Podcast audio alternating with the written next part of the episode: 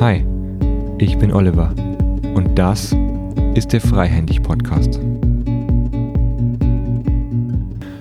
Hallo und herzlich willkommen zu dieser Episode im Podcast. Ich habe heute Brigitta Nicholson zu Gast. Hi Brigitta, schön, dass du da bist. Hallo, danke für die Möglichkeit. Ich freue mich. Ja, sehr gerne. Wir sitzen hier in Bremen in einem kleinen Hotelzimmer, haben, es uns hier gemütlich gemacht und werden heute über das Thema Veränderungsprozesse in Organisationen sprechen. Mhm. Erstmal ein paar Startworte zu dir, Brigitta. Du bist seit 2010 Direktorin für Unternehmensentwicklung und Betrieb bei Radio Bremen. Das heißt, du verantwortest die strategische Personal- und Organisationsentwicklung, bist für Finanzen, Personal, Technik und Produktion zuständig. So steht es zumindest im Titel. Ja, schon mal richtig im Titel. Mhm. Du hast auch schon als Moderatorin, als Reporterin und auch Chefin vom Dienst bei Radio Bremen gearbeitet, kennst also die Arbeit von der bodenständigen Seite her, weißt also, was es heißt, vor der Kamera zu stehen, mhm. vor dem Mikro zu sitzen, wie auch jetzt. Mhm.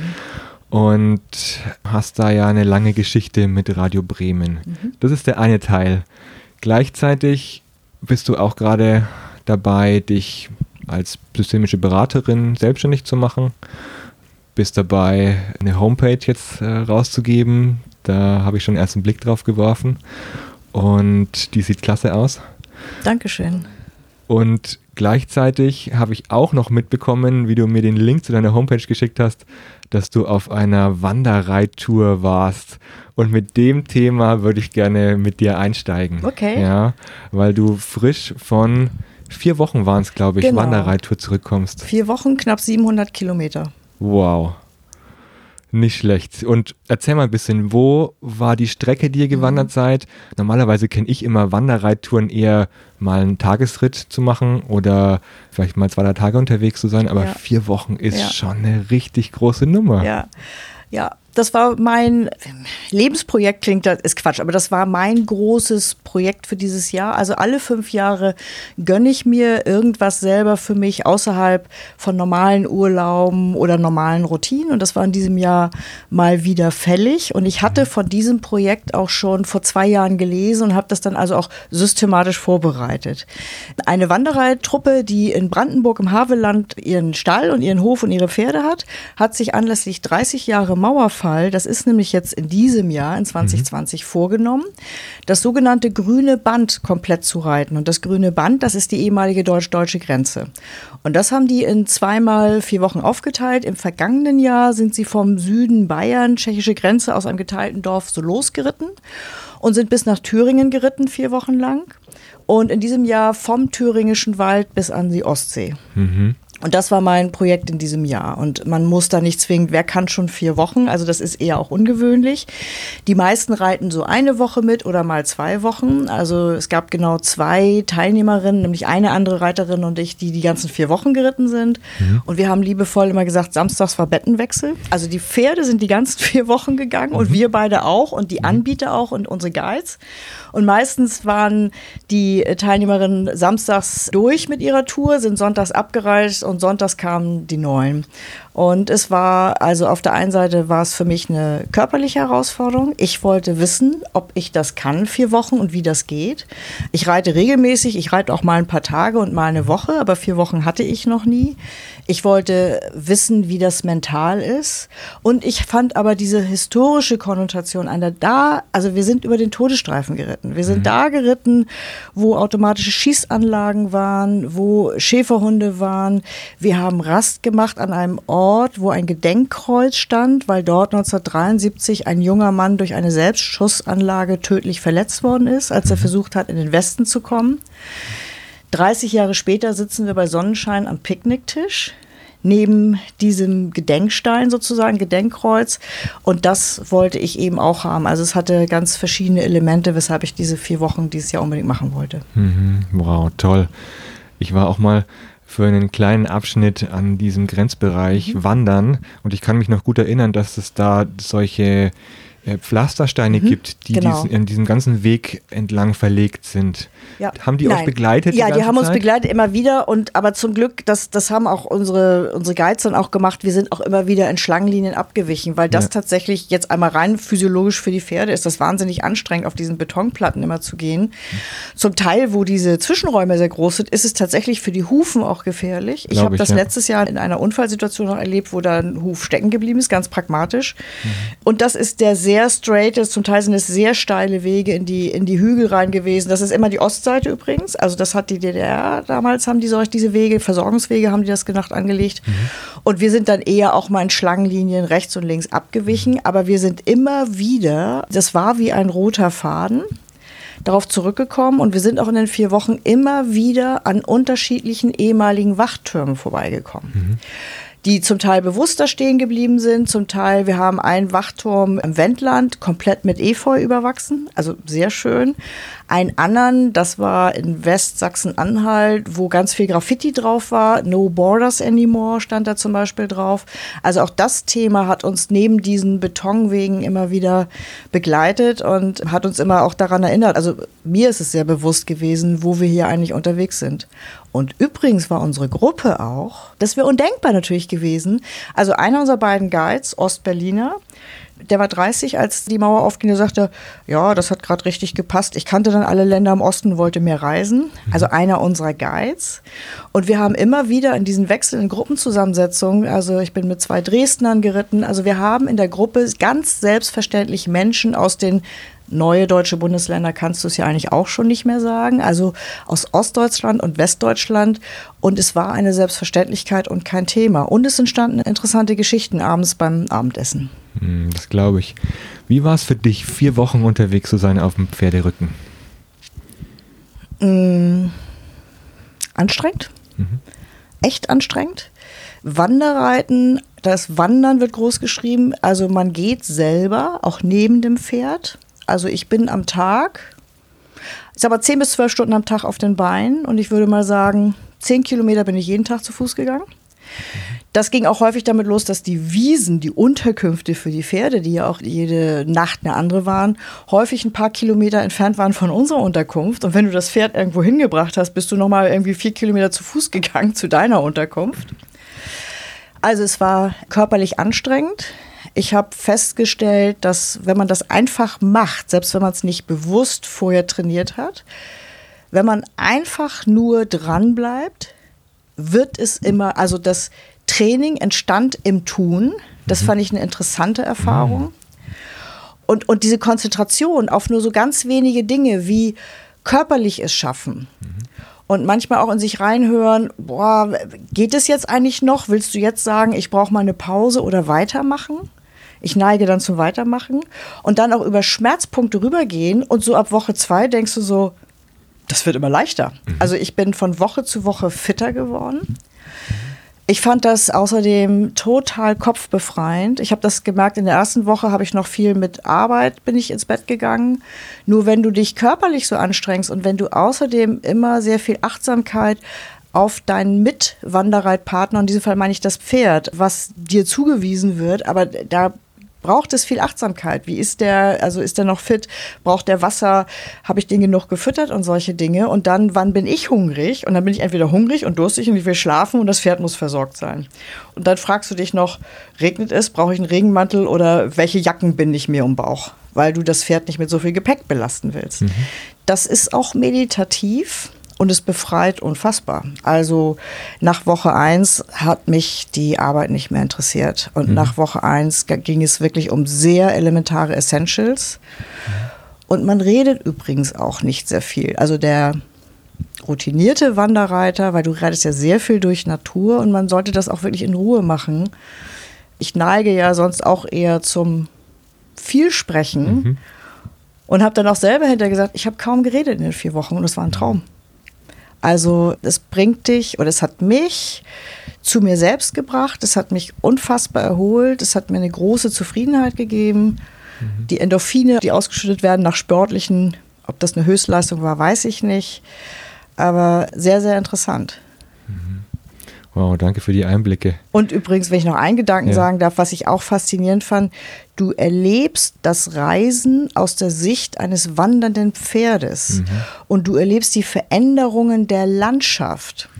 Und wenn wir über, ich hätte mal gesagt, Veränderungsprozesse reden wollen, solche Dinge, du siehst, es ist ein Land, es ist, sag ich mal jetzt unser Deutschland, also ich will jetzt nicht zu pathetisch werden, aber so, du, du siehst in einem sehr langsamen Tempo, wie sich kontinuierlich in dem gleichen Land Dinge verändern, einfach nur durch Vorwärtsgehen.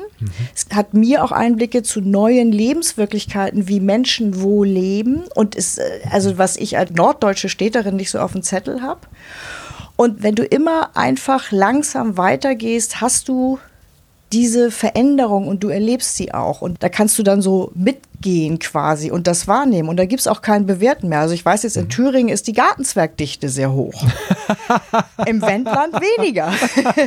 Nee, im Wendland stehen eher die Kreuze, oder? Ja, die gelben Kreuze. Gegen Gorleben. Ja, also was ich aber meine ist, das sind alles Menschen, die mit uns gemeinsam hier in unserem Deutschland leben. Und du siehst, dass es ganz unterschiedliche Vorlieben, Wirklichkeiten gibt. Und, und es ist alles da und es ist alles okay und gut. Und das fand ich auch faszinierend. Und das in einem sehr ruhigen Tempo, aber dass es so in so einem Fluss es immer so vorbeigeflossen ist, so in so einem Tempo, wie so ein Pferd durch eine Landschaft wandern würde. Hm. Klingt sehr erdend, klingt Sehr. sehr, Sehr. nach Entschleunigung Sehr. und gleichzeitig nach einer großen Herausforderung, Ja. so lange dabei zu bleiben. Ja, Eine absolut. tolle Mischung. Aber das war für mich keine Frage. Also nicht dabei bleiben, Mhm. gar keine Option. Glaube ich, glaube ich, so wie ich dich kennengelernt habe bis jetzt, Nein, ja. Mhm. wäre das keine Option gewesen. Radio Bremen ist ja jetzt die Tage 75 Jahre alt geworden. Mhm. Und du hast Radio Bremen über einen schon relativ langen Zeitraum jetzt erlebt. Tell it und like it is, begleitet. 30 Jahre. Ja, genau, 30 Jahre. und jetzt, jetzt hast du ja auch gerade erzählt, naja, mit dem Mauerfall und der Grenzaufhebung, das ist ja auch äh, schon eine ganze Zeit lang her. Und so wie sich Deutschland verändert hat in der Zeit, so wie wir zusammengewachsen sind mit den alten und den neuen Bundesländern, hat sich sicherlich bei Radio Bremen auch einiges verändert über die letzten Jahre. Wenn du so die jetzt ja 30 Jahre dir anschaust, was waren markante Stufen für dich in diesen 30 Jahren? Du meinst aus der Perspektive der Organisation oder für mich persönlich in der Organisation? Also erstmal natürlich auf die Organisation geschaut, aber du hast natürlich auch immer wahrscheinlich aus deiner Brille wahrgenommen, ne? Du wirst eine andere Brille aufgehabt haben und eine andere äh, Position gehabt haben als Moderatorin oder als Reporterin, Ja. als wenn du jetzt Direktorin bist. Ja. Ne? Du dann natürlich einen ganz anderen Blick auf das ganze Gefüge. Ja. Okay, ich versuche es mal zusammenzufassen und das mit hoher Empathie, hoher Loyalität und sehr liebevoll für die Organisation. Und gleichzeitig denke ich heute mit der Perspektive heute auch, das könnte ein bisschen krass klingen, ist dann aber nicht so gemeint. Also wie ich Radio Bremen. Jetzt bin ich gespannt. Ich bin als Fernsehreporterin 1990 in die Fernsehredaktion, in eine sehr gestandene, etablierte Fernsehredaktion von Radio Bremen gekommen.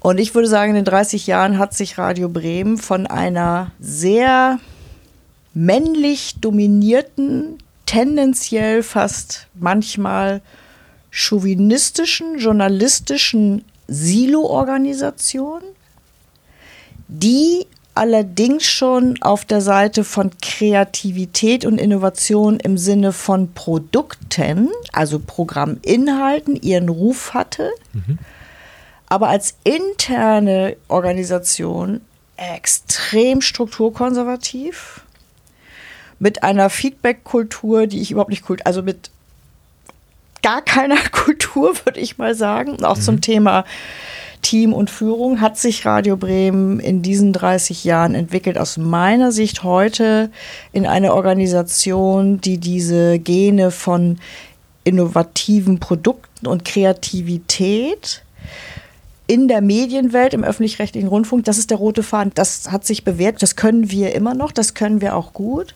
Und es gelingt uns heute aber zu verstehen und das auch immer besser zu leben, dass wir eine vernetzte Organisation sind, wo wir eher durchlässig, also die Membrane sind total durchlässig. Wir denken nicht mehr nur in den Silos, das baut sich immer mehr ab. Und eine ganz offene, vernetzte, cross-mentale Arbeitskultur, mit dem tiefen Willen, als diese neuntgrößte oder kleinste öffentlich-rechtliche Rundfunkanstalt als Medienhaus weiter zu bestehen. Mhm. Also diese Zusammenarbeit und das Verständnis von dem, wie wir gemeinsam Dinge entwickeln und warum es diese Beweglichkeit braucht, das ist ein Unterschied wie Tag und Nacht. Mhm. Das ist so der Kern. Jetzt hast du ja in den letzten zehn Jahren auch die Rolle inne gehabt, mhm. diese Veränderung mitzusteuern mhm. und aktiv mitzugestalten. Was waren da für dich die wichtigsten Stellhebel? Und vielleicht gibt es auch mhm. Schlüsselmomente, die du noch in Erinnerung hast. Mhm. Ich würde gerne zu der Frage einen Schritt davor gehen. Gerne. Bevor ich diesen Direktorenjob bekommen habe, habe ich in den Jahren von 2003 bis 2007 bin ich aus Fernsehabteilungsleiterin bzw. stellvertretende Abteilungsleiterin kommend, habe ich den Auftrag bekommen, als Projektleiterin Radio Bremen neu zu entwickeln. Wir haben damals das Gebäude wirklich neu gebaut. Wir haben uns extrem verkleinert und gleichzeitig ging es darum, an einem Standort Radio Bremen wirklich konkret neu zu bauen und gleichzeitig zu entwickeln, wie wir künftig auch technologisch, wie wir künftig zusammenarbeiten wollen. Das war ein Riesendickschiff als Projekt. Und was wir da, und das ist von dem damaligen Intendanten installiert worden, wir hatten damals eine Projektgruppe.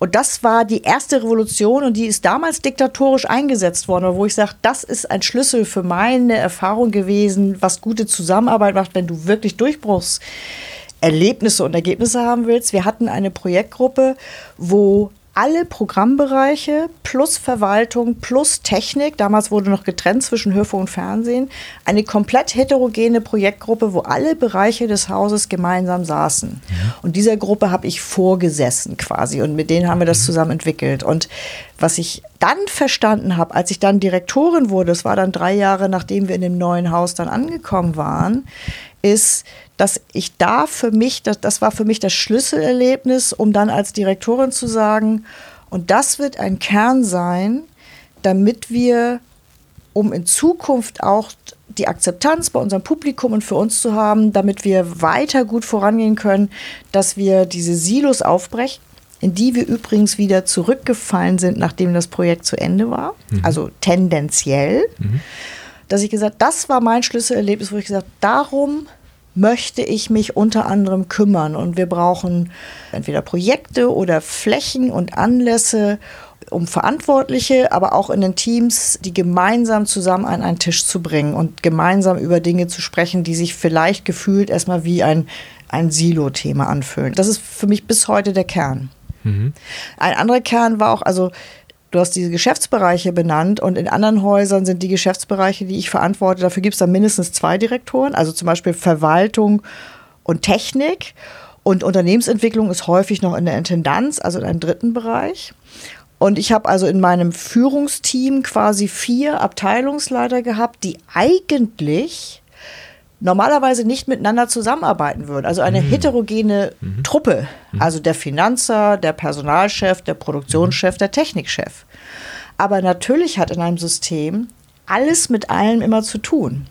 Und ich kam mit der Programmbrille rein. Es war ja auch sehr ungewöhnlich, dass eine Journalistin diesen Bereich jetzt vorsetzt. Das heißt, ich habe noch die Brille von der journalistischen Perspektive mit reingebracht. Und ich habe da eine Truppe vorgefunden, die sich ab und zu mal, die haben sich untereinander unterhalten, aber es hat keine organisierte gemeinsame Zusammenarbeit gegeben. Für mich war ganz klar, wir treffen uns alle 14 Tage alle zusammen. Und jeder, in dem Fall waren es erstmal nur Männer, bringt seine Themen rein. Und ich habe diese Irritation, dass der Finanzer sagte, warum soll ich mich jetzt vom Technik- und vom Produktionschef vielleicht beraten lassen zu meinem Finanzthema?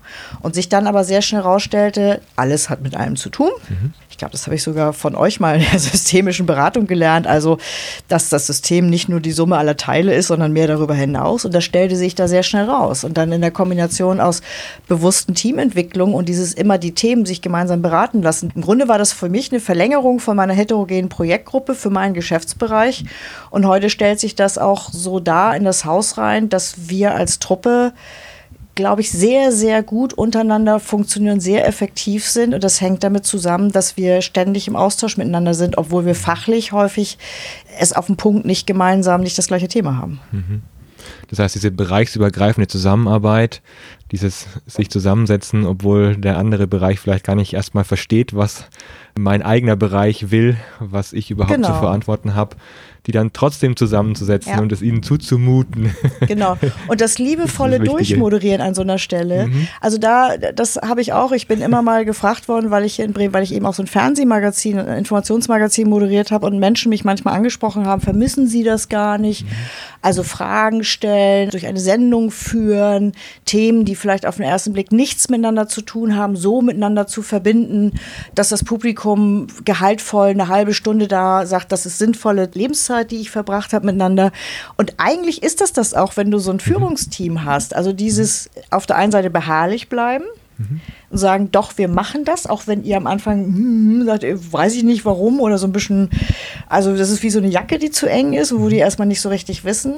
Und dann ich das wirklich es liebevoll durchmoderieren mit einer Portion Humor, denen das zumuten und dann durch geschicktes und gutes Fragen stellen es so auch aufbrechen, dass alle plötzlich ein Ohr dafür bekommen und dann miteinander ins Gespräch gehen. Also wenn du sie so gut moderierst, dass die anfangen miteinander zu reden und du dich dann so ein bisschen wieder rausziehen kannst, dann ist es gelungen. Und das ist für mich übrigens was, was ich bei guten Interviewtrainings und Moderationstrainings zum Teil schon gelernt habe, wo ich sage, ich sage heute, vieles, was ich in meiner journalistischen Ausbildung gelernt habe, kann ich total gut gebrauchen, wenn ich äh, als Führungskraft arbeite. Und dazu gehört übrigens auch das gute Zuhören. Hm, Ja, dann hast du schon einen Vorteil gehabt. Dadurch, dass du da schon ausgebildet wurdest, als Moderatorin vor der Kamera zu stehen, konntest du diese Fähigkeiten dann direkt mit in die Führungsrolle übernehmen, weil Absolut. viele Führungskräfte haben ja keine Moderationsausbildung Nee. und sind eher Fachkräfte Ja. und äh, werden dann von ihrer Fachkräfterolle hinein dann Führungskraft und denken, sie müssten inhaltlich alles leiten. Ja, wobei ich das am Anfang natürlich auch gedacht habe. Also diese Führungsrolle reinzuwachsen und das fand ich war echt nochmal ein großes Paar Schuhe. Also diese Projektleitung war schon puh. Ne? Also das war für mich schon eine Riesenherausforderung da, quasi meine Rolle und auch meine, ich sag's mal, Identität als Projektleiterin zu finden und zu verstehen. Und dann bin ich so ein bisschen zurück in die Organisation, also mit, mit Leitung Online-Redaktion. Das passte wieder zu meinem alten Bild. Und dann aber diesen Direktionsbereich zu übernehmen, obwohl ich dann diese Erfahrung auch schon von dieser anderen Führungsrolle hatte, da brauchte ich auch bestimmt ein halbes, dreiviertel Jahr auch unterstützt auch mal Reflexionszeit mit mir, um mir das selbst zu erlauben, dass ich sage, doch, das ist jetzt so eine hochrangige Rolle, Führungsrolle, die darf ich und kann ich übernehmen, obwohl ich keinen dieser Fachbereiche fachlich wirklich drauf habe. Mhm. Hattest du nicht manchmal das Gefühl, dass sie dann auf der Nase rumtanzen, wenn du da eigentlich gar nicht äh, inhaltlich mitsprechen kannst? Nee. Nee? Also Ah. ich habe Skepsis. Ich glaube, ein Vorteil war, dass die mich auch in unterschiedlichen Rollen, dass ich im Haus bekannt war. Und ich schon sehr bewusst das gestaltet habe, also als das neu anfing, dass ich, ich bin auch in alle Bereiche, bin ich neu reingegangen, habe ich dann neu vorgestellt und habe immer dieses Bild verwendet, ihr oder sie kennt mich ja schon, aber nehmen Sie, ich gehe jetzt einfach mal raus und ich komme noch mal neu rein. Und ich sag mal, wofür ich im Moment am Anfang stehe. Und ich sag mal, wie ich sie erlebe und wofür ich gemeinsam euch alle brauche und übrigens auch eure Expertise. Also wo ich auch gedacht, diese, diese Offenheit, was kann ich, was kann ich nicht, das habe ich am Anfang gleich mit angeboten. Und bei vielen habe ich eine ganz große Offenheit und Neugierde nur erlebt. Und bei anderen war es so ein bisschen Skepsis. Hm, wie kann das wohl gehen? Und habe dann aber erlebt, also je offener ich meine Fragen gestellt habe und je mehr ich auch gesagt habe, mir ist es wichtig, dass ihr die Alpha-Persönlichkeiten für den Fachbereich seid. Und meine Rolle ist, dass ihr mich eher auch sprechfähig macht und ich für euch euch vertrete, sag ich mal, in der nächsthöheren Ebene. Und mir ist es wichtig, dass ihr eigentlich fachlich noch besser und noch wichtiger werdet. Und ich, ich habe mal so ein Bild irgendwo gelesen, auch und da das von mich total überzeugt. Eine gute Top-Führungskraft sucht ganz viele Alpha-Persönlichkeiten für das Führungsteam und hat dann keine Sorge, dass es getoppt wird, dass die besser sind, sondern eher, dass man dieses Alpha-Team dann zum Spielen bringt und dass das dann wiederum die Rolle der Top-Führungskraft ist. Und, und dieses Bild habe ich versucht, sehr schnell zu leben. Und ich habe das gemerkt in den ersten ein, zwei Jahren, die sind mir dann immer mehr gefolgt und glaube ich, es hat denen auch immer besser gefallen. Jetzt hast du dir ja auch von außen äh, Beratung und äh, Unterstützung mit reingeholt. Mhm. Ich sitze jetzt hier gerade auch mit Claire, äh, meiner Kollegin, mhm. hier und wir äh, gestalten jetzt die dritte Runde vom Organisationsentwicklungskurriculum. Mhm das Curriculum an sich hatte ja auch noch mal einigen Vorlauf. Das war ja nicht nur ein Einzelmodul oder ein Einzelcurriculum, das dann auf einmal geschadet hat als Personalentwicklungsmaßnahme, sondern es war ja eingebettet in eine größere Kulturentwicklung und eine große, größere Vorgeschichte. Ja. Was ist da so passiert, auch mit externer Begleitung? Ja. Was waren da die wichtigen Schritte? Ja, also der erste wichtige Schritt war, dass ich in meinem ersten Jahr als Direktorin mit dem damaligen Intendanten, der inzwischen im Ruhestand ist, wir beide, also wirklich top, uns sehr einig waren, dass wir um dieses Zusammenspielen über alle Bereiche hinaus und auch um das Freisetzen von Kreativität in schwierigen, also auch finanziell anspruchsvollen Zeiten, dass wir dafür eine Kultur, eine Team- und Führungskultur brauchen, die ich sag mal, noch Luft nach oben hatte im neuen Funkhaus. Ich habe immer gesagt, die Hardware, also dieses tolle, wirklich auch schicke, sehr helle, durchlässige Haus war da mit der komplett vernetzten Technik, also Software. Und in diesem Fall, also diese Hardware war da, die Hülle war da und die Menschen waren zum Teil oder häufig auch noch in ihrer alten Kultur hängen geblieben, wo wir gesagt haben, das spielt noch nicht zusammen. Also wir sind uns sehr einig gewesen, ganz oben. Das würde ich heute sagen, das ist wirklich wichtig, um nachhaltig sich an dieses Thema von Führungskultur und Unternehmenskultur, um sich daran zu wagen.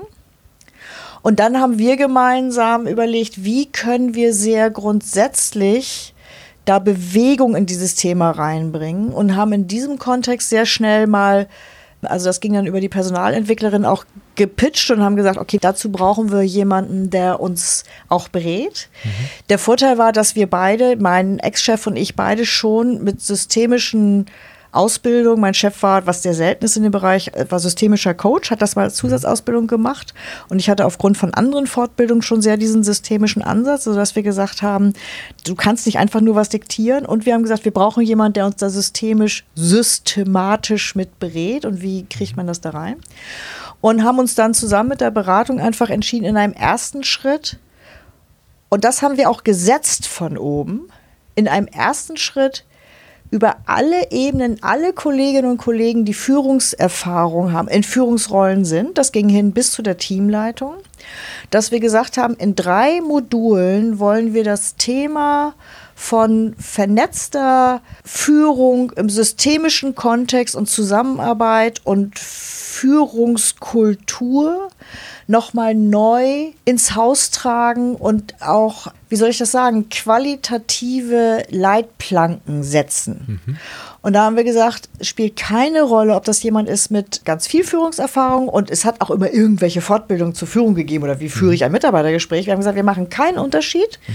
Es geht für alle. Wir machen auch keinen Unterschied zwischen Technik, Verwaltung und Programmen.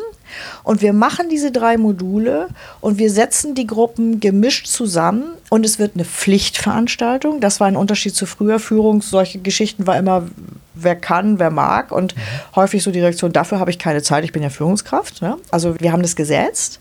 Und wir haben einen, einen Auftakt gemacht, einen Kick-Off, in dem wir drei, es gibt also das Direktorium bei uns besteht aus drei Mitgliedern, wo wir drei vorne auch erklärt haben, wofür wir stehen und was unsere Vorstellung ist von der Kultur und Führungskultur im Haus und haben gleichzeitig kommuniziert, dass sowohl diese drei Führungsmodule, das hat sich auch hingezogen, einfach ich glaube so über zwei Jahre, bis wir alle mal durch hatten, dass wir das in unserer Gruppe auch mitgemacht haben.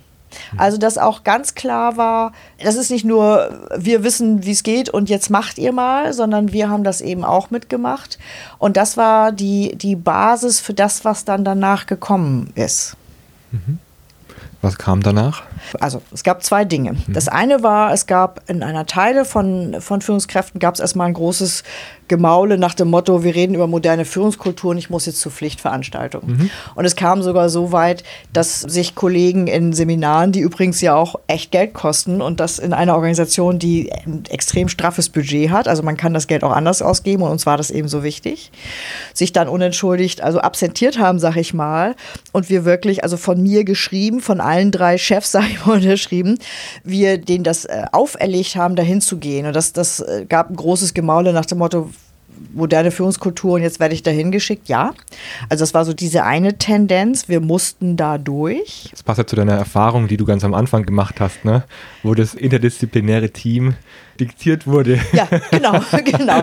Das zweite war aber, dass diese Gruppen untereinander, dass wir schnell gemerkt haben, dass viele gesagt haben, ach, das ist ja so, wir finden das toll, untereinander nochmal anders ins Gespräch zu kommen und diese Erkenntnis, ah, wir haben ähnliche Themen, also das hat gefallen und gerade auch bei Jüngeren, nicht altersmäßig, aber häufig, die noch nicht so lange in so alten Führungsroutinen waren, dass da eine Bewegung drin war, dass das wie so ein fruchtbarer Boden war, dass man daraus etwas machen kann. Mhm.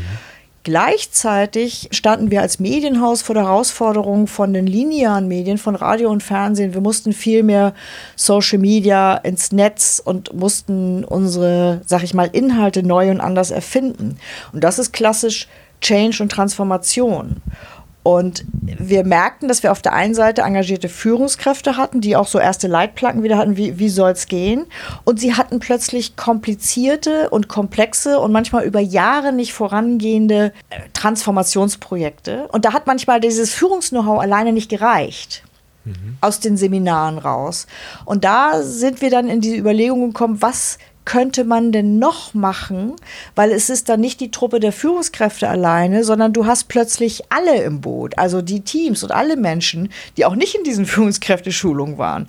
Und du kommst in diesen Reflex rein, dass man sagt, oh, diese blöden Teams, die sind immer dagegen und die wissen gar nicht, wie gut es hier ist und so. Und dass man dann, dass wir gesagt wir brauchen etwas, um neu zu verstehen, wie ich solche überlebensnotwendigen, für die Organisation überlebensnotwendigen Prozesse organisieren kann in der Form, dass es auf der einen Seite die Leitplanken gibt, aber auf der anderen Seite die Menschen und Achtung, das ist für mich auch ein Lernprozess gewesen, nicht mitnehme, weil das ist ja mal gern, ihr müsst mich mitnehmen, sondern stattdessen beteilige. Weil mitnehmen ist mir dann auch immer noch zu passiv. Also ich, ich glaube oder wir wissen, wir haben dann gemerkt, sie müssen irgendwie beteiligt sein. Trotzdem haben wir strategisch schon ein Bild, was wir erreichen wollen. Und wie geht das zusammen? Und dafür brauchen wir noch anderes Know-how. Und das waren im Grunde zum Teil bewusst, zum Teil unbewusst die Prozesse, die davor liefen, bevor dann auch auch hast du ja mit deiner Kollegin Claire und mit der Beraterin dann das kam, lass uns Organisationsentwicklungskurricula in der Organisation machen, um die Führungskräfte auch noch fortzubilden in diesen systemischen, ja, wie soll ich sagen, Handwerkszeug und auch Know-how, wie ich solche Veränderungen in Systemen entwickeln kann. Mhm. Und da wird ja auch ganz viel live beraten. Mhm. Ja, ne? also wir machen ja auch Beratung live an den Fällen, die Teilnehmer mitbringen. Genau. Und mein erster Eindruck war, wie ich im zweiten Jahr mit dazugekommen bin, im zweiten, in der zweiten Runde, war, dass gerade das Thema Crossmedialität ein Riesenthema war, weil eben diese normalen Ausspielwege nicht mehr funktioniert haben, dass jeder, jede Welle mhm. nur noch in seinen Silos denkt, sondern eben ganz andere Prozesse gestaltet werden mussten, damit man crossmedial Themen aufbereitet und dann auch senden kann. Ja, und das Interessante ist, dass dieses Thema schon ein Thema ist, seit 2008 in dem neuen Haus sind. Und wir, ich würde heute sagen, auch mit traditionelleren Methoden schon immer, also von oben sagen, wie wichtig das ist und dann erwarten, dass was passiert, dass wir das ewig schon traktiert hatten mhm. und wir trotzdem an bestimmten Stellen immer stecken geblieben sind und bei allem guten Willen und dann auch mit guten Führungskräftetrainings trotzdem nicht weitergekommen sind.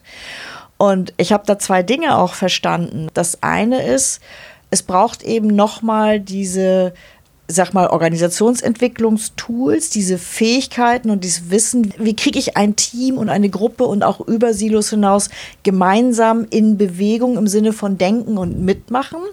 Also das ist mein eigenes Learning gewesen. Und das andere Learning ist aber, es braucht einfach Zeit. Also es braucht unfassbar viel Zeit und nur weil, weil ich es vielleicht in meiner Rolle als Vordenkerin schon klar habe und mein Chef vielleicht auch. Das heißt nicht, und du hast es auch schon dreimal gesagt, aber das heißt nicht, dass der Boden dann genug bereitet ist. Das heißt nicht, dass es dann passiert. Und es braucht unfassbar viel Zeit und in kleinen Schritten und wieder in Rückkoppelungen, um diese Entwicklung also dann hartnäckig doch voranzutreiben und dieses Mal schnell. Also ich weiß, dass ich nach meinen ersten fünf Jahren als Direktorin an manchen Stellen echt frustriert war und gesagt habe, ey, jetzt kaue ich da fünf Jahre dran rum. Das waren immer diese Kultur- und Führungsthemen.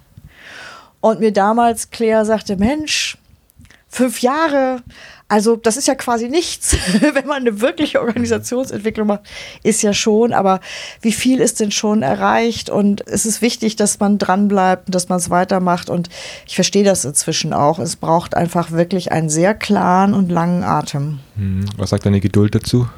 Schwierig. Also mein zweiter Vorname ist ja Ungeduld. Und wenn du früher entweder bring Dringe in 30 Sekunden auf den Punkt oder du fängst morgen an zu planen und abends ist die Sendung fertig. Du entscheidest klack, klack, klack. Also ja, das ist ein bisschen wie Wanderreiten. Nein, also ich habe das gelernt. Ich kann mich da selbst auch besser kontrollieren. Also es ist eine Mischung aus Erfahrung, Know-how, tieferem Verstehen und Wahrnehmen. Und das letzte Stück ist, ich werde immer wieder super ungeduldig und dann versuche ich möglichst viel in die Füße zu atmen. Hm. Ja, manchmal braucht es auch ein bisschen Demut bei solchen Veränderungsprozessen. Genau. Vor dem, was dann auch doch wirklich machbar ist. Ja, genau, ja. genau. Hm.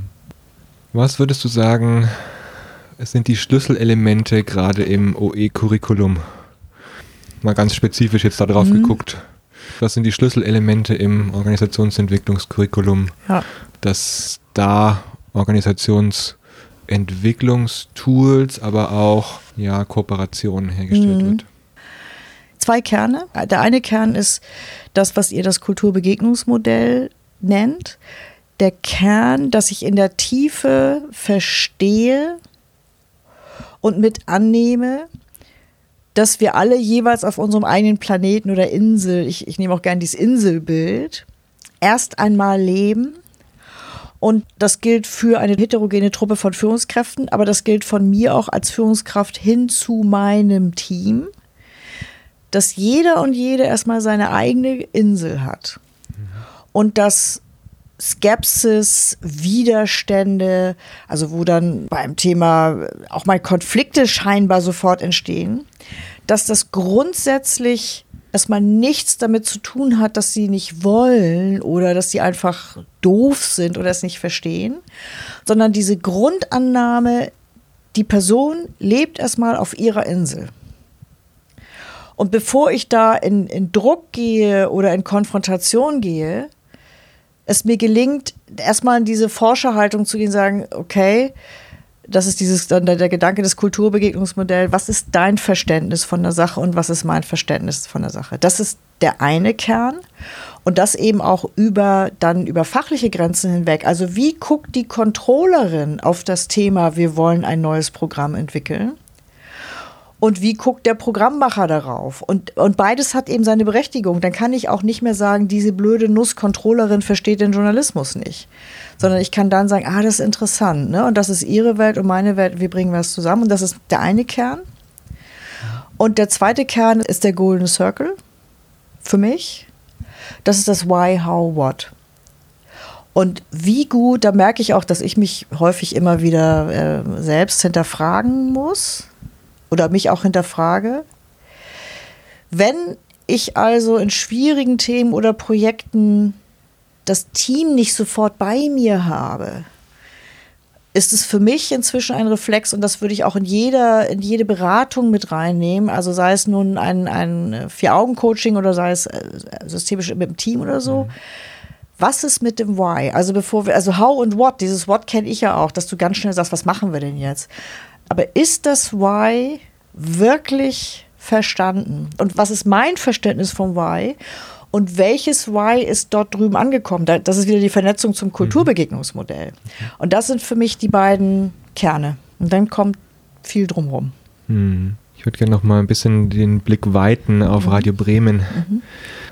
Hast du ja gesagt, einiges habt ihr schon bewegt in Richtung Kulturentwicklung und mhm. äh, Führungskultur. Hast du ein Beispiel, das das plastisch macht, äh, in welche Richtung sich Radio Bremen auch entwickelt hat in den letzten Jahren? Mm, also was ganz, ganz deutlich war seit dem ersten Organisationsentwicklungskurriculum. Dazu muss man wissen, das hat die oberste Führungsebene gemacht ohne den CEO. Ich sage mal, der Intendant, der war dann in dem Fall dann der Auftraggeber. Mhm. Und wir alle, die im erweiterten Direktor, also die erweiterte Geschäftsleitung plus die Geschäftsführung der Produktionstochter. Also die Top-Ebene. Und wo du dann eben auch Verwaltung und Justizariat und verschiedene Programmperspektiven und Marketing und wie sie alle heißen. Und was dadurch passiert ist, und jetzt gehen wir ja immer die, also die Hierarchieebenen weiter runter in den nächsten Jahren. Und was, was da wirklich passiert ist, ist, dass bei schwierigen Themen oder manchmal einfach nur komplex oder kompliziert, dass die Gesprächskultur und die Art, solche Themen aufzubereiten, auch auf dieser obersten Führungsebene, das hat sich eklatant verändert zum Besseren. Mhm. Also diese Grundannahme, ich spreche erst mal mit dem anderen, weil, also erstens brauche ich das Element, diese Perspektive sowieso, aber das kenne ich sogar, also von vorher noch, dass man dann eher so zusammensaß oder im kleineren Kreis und sagte, äh, weiß ich nicht, die Programmdirektion versteht es mal wieder nicht oder so. Und jetzt ist der Reflex, ja, ich habe dann schon, also es sagt dann zum Beispiel auch der Finanzchef, der sagt, ich habe das schon mal vorbesprochen mit dem Programmdirektor. Hm. Also so solche, also dieses wirklich miteinander reden und äh, das macht viele schwierige Themen, die wir immer wieder haben, auch bei Radio Bremen in den letzten zehn Jahren. Ich sag mal, wann haben wir das erste Curriculum gemacht? Ich glaube, das ist so fünf Jahre her oder so. Das läuft viel, viel geschmeidiger, viel besser, viel kollegialer und das vermittelt sich auch über die Ebenen. Und ich sage so, so ein konkretes Beispiel, und da sind wir, da weiß ich, das ist ein Alleinstellungsmerkmal, wenn ich das aus anderen ARD-Anstalten höre. Es muss jedes Jahr ein Investitionsplan aufgestellt und verabschiedet werden. Da gehen also Millionen in neue Techniken, neue Software, neues dies, das, also was du im Backoffice quasi brauchst, um vorne Raum Inhalte zu machen. Traditionell macht das der Technikbereich, die stellen das dann auf. Dann ist meistens, äh, stimmt die Summe erstmal nicht mit dem geplanten Budget überein, dann streichen die ein paar Sachen raus, dann geht das in die Direktorssitzung und dann gibt es liebsten hauen und stechen, weil der Programmdirektor ganz andere Sachen da drin haben möchte und so. Was wir seit Jahren jetzt machen, ist, dass schon dieser traditionelle Weg aus Technikperspektive, das ist der Start. Es gibt inzwischen aber immer auch eine Abfrage ins Programm rein. Was braucht ihr eigentlich? Mhm. In der Vorberatung sitzen immer schon zwei Kollegen, die zum Programm gehören und ingenieurmäßig fortgebildet sind. Und bevor dann dieser Plan ins Direktorium geht zur Entscheidung, gibt es jetzt immer vorab, und wir haben es übrigens kommenden Montag, eine weitere Sitzung, an der die Technikleitung, die Produktionsleitung, der Finanzchef, der Programmdirektor und ich teilnehmen. Wo wir dann, also in diesem Fall müssen wir jetzt Montag auch nochmal zwei Millionen irgendwo raushauen, aber wo wir gemeinsam, das war früher nicht üblich, also der Programmdirektor hat sich dann nicht im Vorfeld mit dem Investitionsplan mhm. beschäftigt, aber hatte dann immer umso meinungsfreudiger eine Haltung zu dem Plan, der ihm dann vorgelegt wurde. Und dass wir das gemeinsam ausarbeiten und dann quasi in die DS reingehen, das in die Direktoriumssitzung und sagen, das ist unser gemeinsames Ergebnis und dann ist es wirklich nur noch eine Formalie. Das ist für mich so ein Beispiel. Und das macht keine andere Anstalt. Die sagt, na, was, wie macht ihr das? Ich habe das mal in meinem Technikdirektorenkreis erzählt und erntete äh, großes Erstaunen. Das ist für mich ein Beispiel, wo ich sage, so funktioniert es dann. Ne? Hm, und es gewinnt eine ganz andere Qualität, wenn man sich vorher abstimmt. Ne? Absolut. Als dass es dann in so ein Hauen und Stechen geht. Ja. Wer kriegt wie viel gestrichen genau. und hat dann oftmals ja auch was mit einer Machtposition zu tun Absolut. und Machtkämpfen ja. um solche Budgetfragen. Genau, und du kriegst Toll. auch an anderer Stelle, also dann sagt die Technik, definieren sich dann auch so, dass sie sagen, natürlich ist das Programm das Wichtigste und es gibt mhm. manchmal Dinge, wir müssen was streichen. Da hätte der Technikchef gesagt, finde ich so wichtig, lassen wir drin. Und dann sagt aber Programmdirektor, wisst ihr, ich verstehe das und das ist mir aus Programmsicht noch wichtiger und das ist der Kern unseres Tuns. Dann muss der Technikchef oder ich auch, die dann die Vorgesetzte ist, ich würde dann niemals sagen, nein, wir bestehen jetzt aber darauf, wo wir dann sagen, okay, dann geht der in den Lead weil das aus seiner strategischen Perspektive das Wichtige ist. Der weiß dann allerdings auch, dass eine andere Sache, die vielleicht jemand aus dem Programm angemeldet hatte, dann eben auch nicht geht, weil wir haben nur das mhm. Geld, was wir haben. Aber dass das dann miteinander eine, eine, eine, eine sehende Entscheidung ist, sodass er sich auch später vor seine Programmleute wieder hinstellt und wenn dann Beschwerden kommen, dieser blöde Investitionsplan und unsere Themen sind nicht berücksichtigt worden, der steht dann da und kann sagen, wisst ihr was, Leute, ich bin dabei gewesen, es hat diese und jene Gründe. Hm. Und dann muss eben auch Verantwortung fürs große Ganze mitgetragen werden. Absolut. Und, und es reicht dann nicht mehr, dieses Zeigen auf den anderen Bereich mhm. funktioniert dann nicht mehr. Mhm. Wow, ein tolles Beispiel. Schön, schön zu hören, was da entstanden ist. Wo würdest du sagen, liegen die äh, aktuellen Herausforderungen, die du noch vor dir hast bei Radio Bremen? Die Nachhaltigkeit von dem, woran wir jetzt arbeiten, seit, also ich sage mal jetzt seit acht Jahren, weil zwei Jahre brauchten wir zu sortieren, mhm.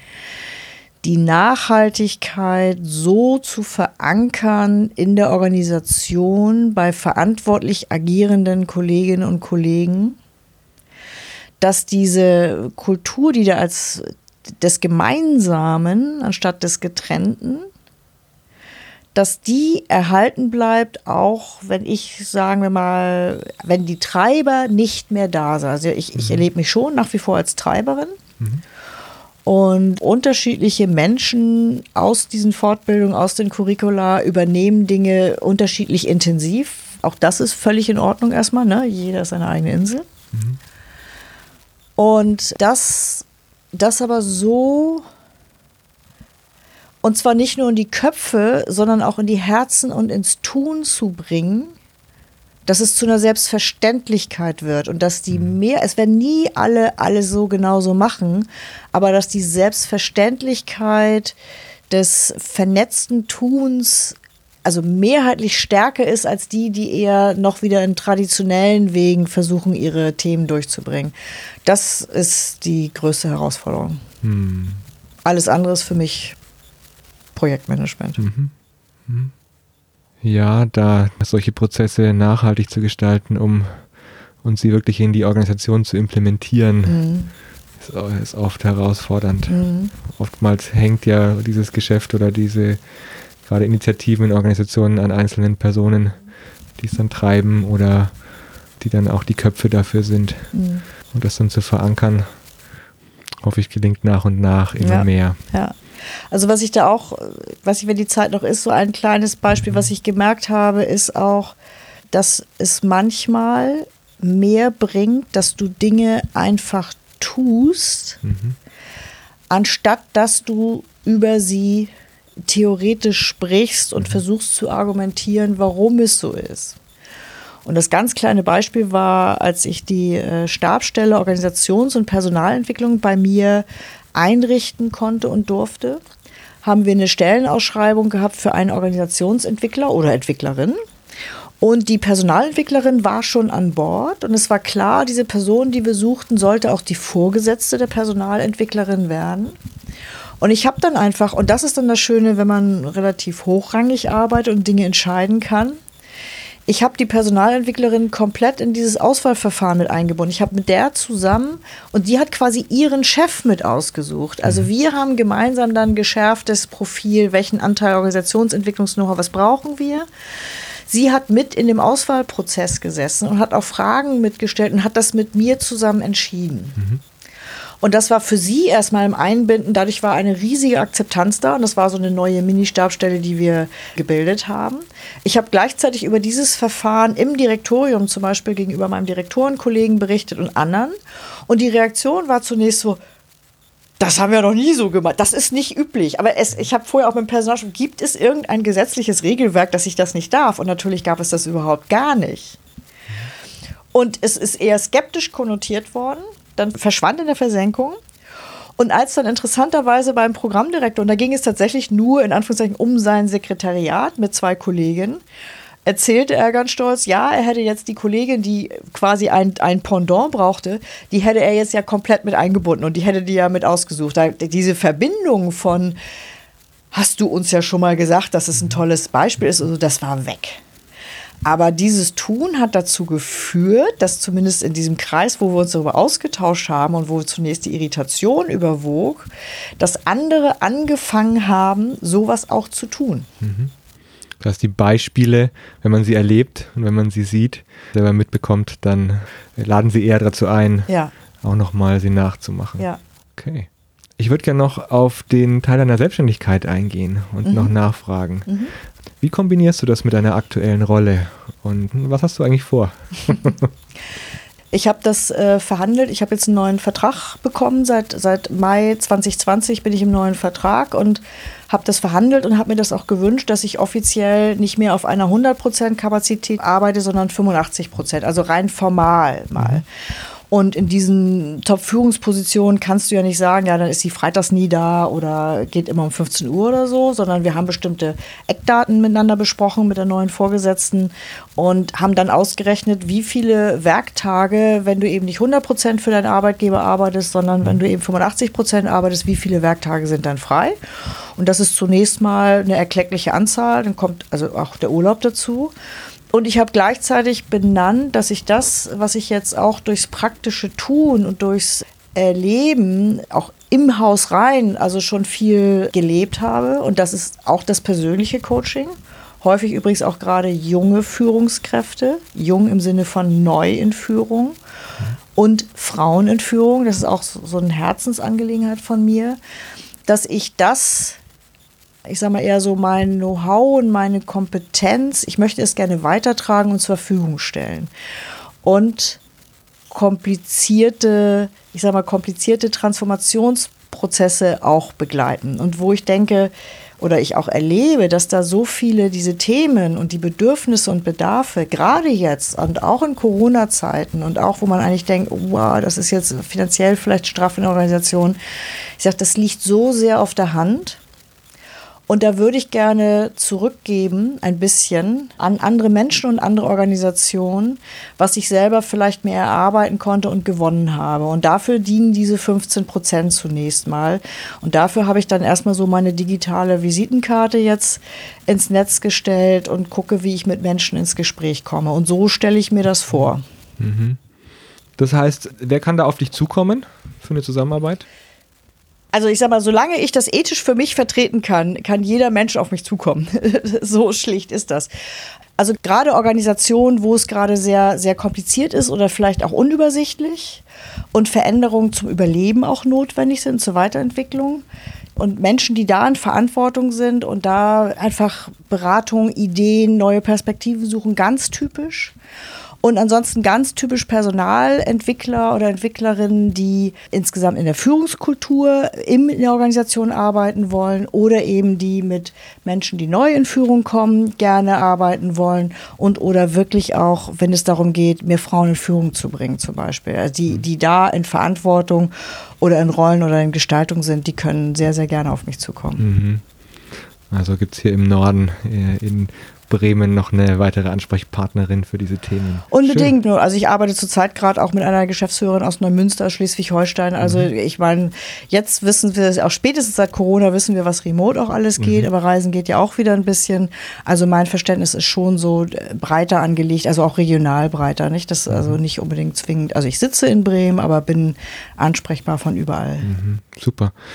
Zum Schluss noch ein paar kurze Fragen.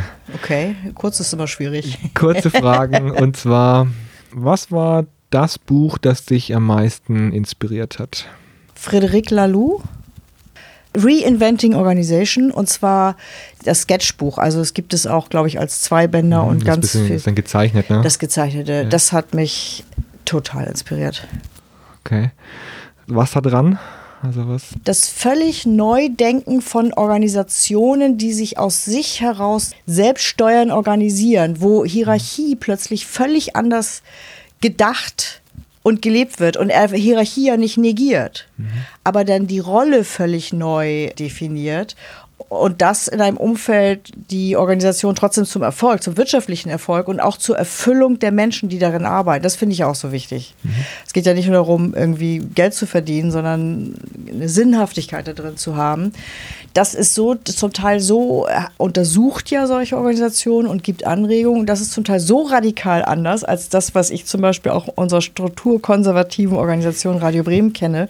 Und das heißt nicht, dass du das, alles machen musst, aber das ist erstmal um das Denken Zu erweitern und mal in die andere Richtung zu denken, große Inspiration. Mhm. Ja, Lalu eins zu eins umzusetzen ist sehr anspruchsvoll. Ja, nein, das, ist, das, das wäre, wird wahrscheinlich auch bei, nein, nein, bei einem Radiosender oder bei nein, einem öffentlich-rechtlichen also auch gar nicht mögliche richtig Menschen, möglich. Die, nein, nein, und mögliche Menschen, die mich ansprechen, äh, vielleicht für eine Zusammenarbeit, auch für eine beratende ja. Zusammenarbeit, äh, bitte nicht denken, ich komme da und sage, wir machen jetzt wie Friedrich, das, das, überhaupt gar nicht. Aber, Aber es ist eine gute Denk Denkanregung. Ja, genau. Ja. Letzte Frage, wenn du in 15 Minuten, also hättest 15 Minuten Zeit, mhm. ganz Deutschland zu erreichen, Worüber würdest du sprechen und was wäre deine Botschaft?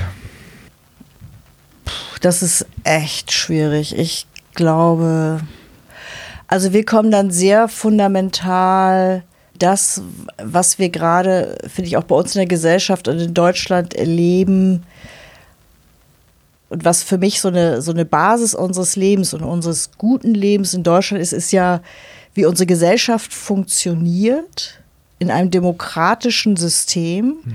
Und wir erleben ja gerade wahnsinnig viele Strömungen, die das in Frage stellen. Und das erleben wir auch jetzt durch Corona noch mal stärker, aber auch schon vorher. Und ich würde, glaube ich, darüber sprechen, wie wertvoll unser System, unsere Gesellschaft ist, was wir haben. Und wie bedeutsam das im Grunde ist, dass wir in diesem System gemeinsam innerhalb von Organisationen und auch über Organisationen hinaus versuchen, weniger Trennendes mhm nach vorne zu stellen und zu entwickeln. Also wenn ich es ganz blöd auf Organisationsentwicklung runterdenke, bin ich wieder bei, mach die Silos weg und vernetzt die Leute. Ich finde aber, das ist so ein, das, das ist so ein tiefgehendes Schiff, aber das geht so in die Gesellschaft eben auch rein. Mhm. Und dass es nicht um das Trennende geht, sondern dass es um gehaltvolle, gute Dialoge geht, da sind wir auch wieder beim Kulturbegegnungsmodell, um gemeinsam unsere Zukunft in einem äh, wirklich nach wie vor sehr privilegierten und gut ausgestatteten Land und einer guten Gesellschaft voranzubringen. Also das wäre wirklich das große Oberthema. Und dann würde ich es sicherlich runterbrechen, je nachdem, welches Publikum ich hätte und wer da zuhört, äh, ob das zu bestimmt, also ob es zur Medienwelt passt oder zu anderen Systemen. So. Also das, das ist was, was mich sehr bewegt. Und ich bin auch überzeugt davon, im Kleinen, auch das, was ich zum Beispiel anbieten würde oder anbiete, auch oder das, was ich auch bei uns bei Radio Bremen mache, dass das Bausteine dafür sind und dass ich das äh, unfassbar wichtig finde, dafür gerade aufzustehen und für sowas zu sprechen. Hm. Da schließe ich doch noch mal eine Frage an an der Stelle, weil das Thema bewegt mich auch im Moment mit den vielen Botschaften, die ihr wahrscheinlich täglich bekommt, Lügenpresse und ja, diesem, diesen Demos, die es auch im Moment gegen Maskenpflicht und die, die Medien gibt. Wie, wie geht ihr da äh, eigentlich damit um? Also was wir wirklich versuchen, und das, das finde ich auch richtig, ist, wir glauben, dass wir auf jeden Fall auch mit sehr kritischen Menschen und mit kritischen Stimmen eher darauf zugehen sollten und sprechen sollten. Also wirklich diesen Versuch, äh, ins Gespräch zu kommen mit solchen Kritikern und Stimmen, sofern die sich offen und nicht anonym mhm. auch uns gegenüber äußern oder darstellen. Ganz simples Beispiel, wir haben eigentlich ganz einfach, wir haben eine grundsätzliche Programmänderung bei einer Hörfunkwelle gemacht und da, da hat es ganz wüste Beschimpfungen gegeben, die sehr konkret auf die Änderung sich bezogen, aber dann auch so was ihr macht und politisch und gesteuert und das Rathaus und so. Und da haben wir zum Beispiel, und das war überschaubar, die Anzahl dieser Kritiker und das lief viel über Facebook und mit Namen. Und wir haben da diese Gruppe tatsächlich konkret ins Funkhaus eingeladen. Mhm. Und dann saßen da 40 Menschen und dann hat es ein konkretes Gespräch mit dem Programmdirektor und dem Wellenchef gegeben und hinterher hat man denen noch eine Studioführung gegeben und am Ende wurde da dann zum Beispiel auf Facebook wieder gepostet, das war toll, das hätten wir euch nicht zugetraut. Wir finden es immer noch doof, aber wir finden gut, dass ihr es gemacht habt. Also wir sind viel, viel offener als früher, das muss ich auch sagen. Also viel offener, wir verstehen viel mehr, dass wir nicht die Oberschlauen sind mit reinem Sendungsbewusstsein, weil das ist nicht mehr State of the Art und so funktioniert die Gesellschaft auch nicht mehr. Schon gar nicht mehr, seit wir Social Media haben und jeder sein eigener kleiner Journalist oder Journalistin sein kann. Und das ist der größere Anteil, also mehr ins Gespräch zu kommen. Und in einem ganz kleineren Anteil kann man manche Sachen lässt man einfach stehen und kommentiert sie gar nicht. Und es gibt auch einen ganz kleinen Anteil, wenn es wirklich also bedrohlich und beleidigend, also mhm. strafrechtlich mhm. relevant wird. Aber das ist der kleinste mhm. Anteil. Also versuchen so eben auch Grenzen zu setzen im mhm. Rahmen unseres, sag ich mal, demokratischen Rechtssystems. Mhm. Also eine Mischung ist das. Eine herausfordernde Situation. Ja. Ja, danke. Danke, Brigitte, für das gute Gespräch. Danke für die Einblicke auch zu Radio Bremen mhm. und zu deiner Geschichte. Ich habe dich jetzt in den letzten Minuten so erlebt, dass Menschen verbinden, in der Gesellschaft unterschiedliche Gruppen zu verbinden. Also das Verbindende zu suchen, ja. ist äh, immer wieder durchgeklungen ja. für mich. Danke, das war toll mit dem Gespräch gewesen zu sein vielen Dank für die Möglichkeit für dieses Gespräch. Und es hat mich selber auch nochmal sehr zum Nachdenken gebracht und ich, ich habe es sehr genossen. Dankeschön. Dann alles Gute und bis bald. Ciao. Und tschüss. Schön, dass du wieder mit dabei warst in dieser Episode des Freihändig Podcasts. Wenn dir diese Episode gefallen hat, dann vergib gerne 5 Sterne bei iTunes, sodass wir mit dem Podcast noch mehr Menschen erreichen können.